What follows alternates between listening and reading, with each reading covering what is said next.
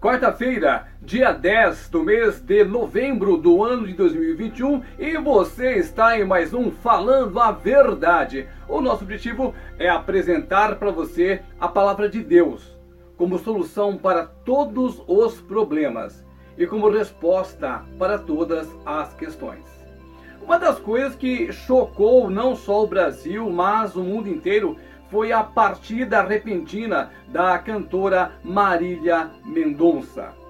Ela estava fazendo em média 25 shows por mês, era sucesso absoluto, tanto no Brasil quanto no exterior. Diversos artistas gravaram músicas de sua composição, porque além de cantora, ela era principalmente compositora. Muito sucesso da música secular que você ouve aí é, nas, tocando nas rádios, certamente uma grande maioria é de autoria da Marília Mendonça. E de repente, não mais do que de repente, ela se foi. Ela pegou um aviãozinho e infelizmente houve um acidente, ela veio a falecer juntamente com toda a tripulação. É uma coisa realmente triste, lamentável. E o que nos leva a refletir sobre a brevidade da vida. Segundo eu ouvi nos noticiários, ela veio de formação evangélica. Ela ia na igreja evangélica, aprendeu a cantar na igreja evangélica, e eu não sei por que cargas d'água, eu não sei o que aconteceu na vida dela, não sei o que foi que a levou a profissionalizar-se na música secular, principalmente num negócio que o povo chama de sofrência. São músicas para baixo. São músicas que falam de traição, músicas que falam de adultério, músicas de uma conotação negativa. E ela ficou muito famosa por isso, por causa dessa sofrência, por causa dessas, digamos assim, lamentações. E o sucesso foi enorme. De 2016 até 2022, ela foi a artista que mais teve acesso na rede social, foi a artista que mais vendeu, como disse anteriormente, 25 shows por mês. E de repente ela foi embora.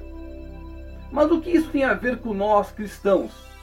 Nós estamos no mesmo barco que Marília Mendonça. Eu estou aqui hoje e eu não posso afirmar para você que eu estarei aqui amanhã. Eu estou falando com você hoje através desse vídeo e daqui a duas horas eu posso não mais estar aqui porque a nossa vida ela tem essa mágica, ela tem essa coisa gostosa do imprevisto, que nos faz buscar a Deus o tempo inteiro, o tempo todo, porque o amanhã é incerto. Quando nós vivemos a nossa vida voltada para Cristo, de uma coisa nós temos certeza: a esperança de que Ele vai voltar e se isso acontecer enquanto estivermos vivos, a esperança de sermos arrebatados com Ele, a nossa vida, ela tem que estar voltada para Cristo e com Cristo. O amanhã é incerto. Por exemplo, há muitas pessoas que hoje encontram-se desigrejadas, ou, como a gente dizia antigamente, afastadas ou desviados são pessoas que um dia estiveram na presença do Senhor, que professaram a sua fé, que levantaram a sua mão, ou que nasceram em berço evangélico e que por um motivo ou por outro se desviaram. É tempo de voltar, porque o amanhã é incerto. É tempo de voltar, porque a nossa vida é breve. É tempo de voltar, porque o pecado se aflorou de tal maneira que até mesmo dentro das igrejas nós temos dificuldades porque há algumas igrejas pregando o evangelho mentiroso, há alguns pseudo-pastores pregando o evangelho que não existe. Você por acaso já ouviu falar de uma Bíblia chamada Bíblia Inclusiva? Pesquise isso na internet e veja o que você vai encontrar lá. Veja quem é está por trás desta Bíblia inclusiva, o que ela significa. Se informe. Nós estamos vivendo dias difíceis. Estamos vivendo dias em que nosso único apoio tem que ser Jesus. Porque maldito é o homem que confia no homem, mas bendito é aquele que se aproxima de Cristo, que joga a sua vida nas mãos do Senhor, na certeza de que nós passaremos por essa caminhada, que nós chegaremos ao céu para vivermos ao lado de Jesus Cristo, na glória dele. A vida é um sopro. E é sobre isso que os versículos que eu selecionei para você hoje vão dizer. Vamos então para a Bíblia. Eu pesquisei alguns versículos para que você entenda que a nossa vida ela é um sopro. Você vai viver aproximadamente 100 anos, se é que você vai chegar até lá. Alguns viveram até 110, 114, mas são casos raros. Então a nossa média de vida é 70 anos. O que passar disso é a glória do Senhor, né? É como você se alimenta, como você se cuida. É, algumas pessoas conseguem chegar até 100 anos, mas é uma minoria. Vamos então ao que diz a palavra do Senhor com respeito à brevidade da nossa vida. Salmo 144, versículo 4 diz assim: O homem é semelhante à vaidade, os seus dias são como a sombra que passa. Tiago, capítulo 4, versículo 14. Digo-vos que não sabeis o que acontecerá amanhã, porque o que é a vossa vida? É um vapor que aparece por um pouco e depois se desvanece. Olha que versículo profundo esse de Tiago 4,14. Salmo 39, versículo 5. Eis que fizeste os meus dias como a palmos. O tempo da minha vida é como nada diante de ti. Na verdade, todo homem, por mais firme que esteja, é totalmente vaidade. E finalizando aqui, temos uma coisa muito importante na primeira parte do versículo de Jó, capítulo 7, versículo 7. A primeira parte do versículo diz assim: Lembra-te que a minha vida é como o vento. Outra citação que é muito pertinente com relação à brevidade da nossa vida está no Salmo 113, a partir do versículo 15. Quanto ao homem, os seus dias são como a relva, como a flor do campo. Assim ele floresce, pois soprando nela o vento desaparece, e não conhecerá daí em diante o seu lugar. Assim como Marília Mendonça foi surpreendida, ela ia para apenas mais um show, era mais um voo entre tantos outros que ela já teria feito.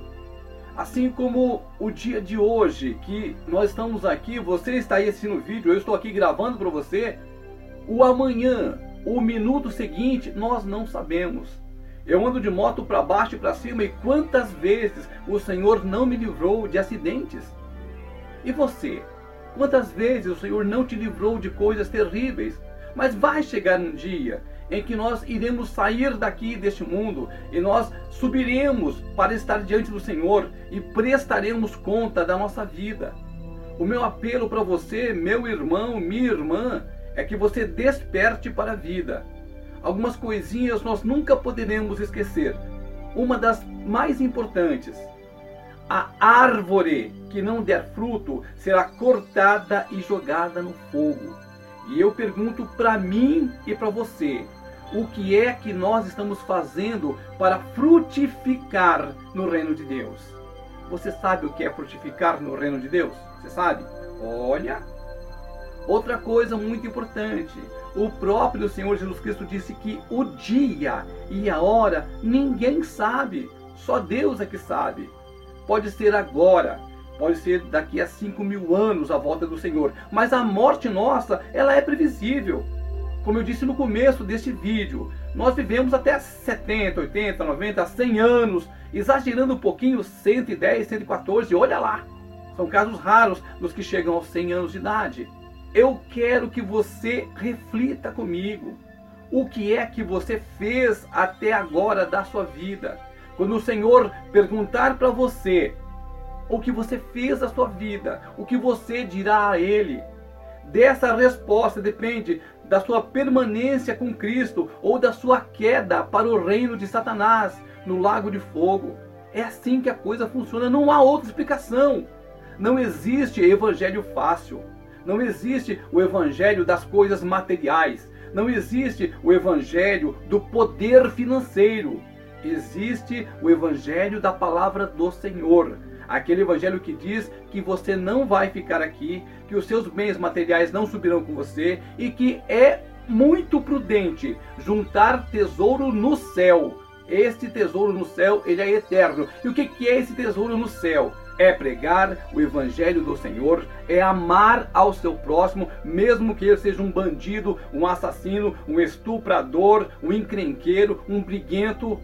Amar ao seu próximo, orar por ele, obedecer principalmente aos mandamentos de Cristo, que se resume em dois: amar a Deus sobre todas as coisas, Deus em primeiro lugar sempre, acima da família, acima do trabalho, acima de tudo quanto é coisa. Primeiro Deus e o que ele ensina. E segundo, o amor ao seu próximo, principalmente o próximo que você conhece. Lembra-te da palavra do bom samaritano. É exatamente esse um resuminho bem curtinho do Evangelho de Cristo. Procure ler a palavra. O que, que era esse samaritano? Quem foi que ele socorreu?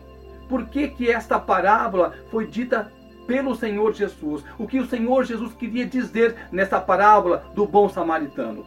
Amigo, amiga, ô lindão, ô lindinha, meu irmão, minha irmã, é tempo de despertar. O inferno já se levantou, o mundo está aí de pernas pro ar, o pecado aflorando. É preciso que os seguidores de Cristo assumam que são seguidores de Cristo, que vistam a camisa do Evangelho, que se revistam do poder de Deus e faça diferença, que seja luz num mundo cada dia mais tenebroso.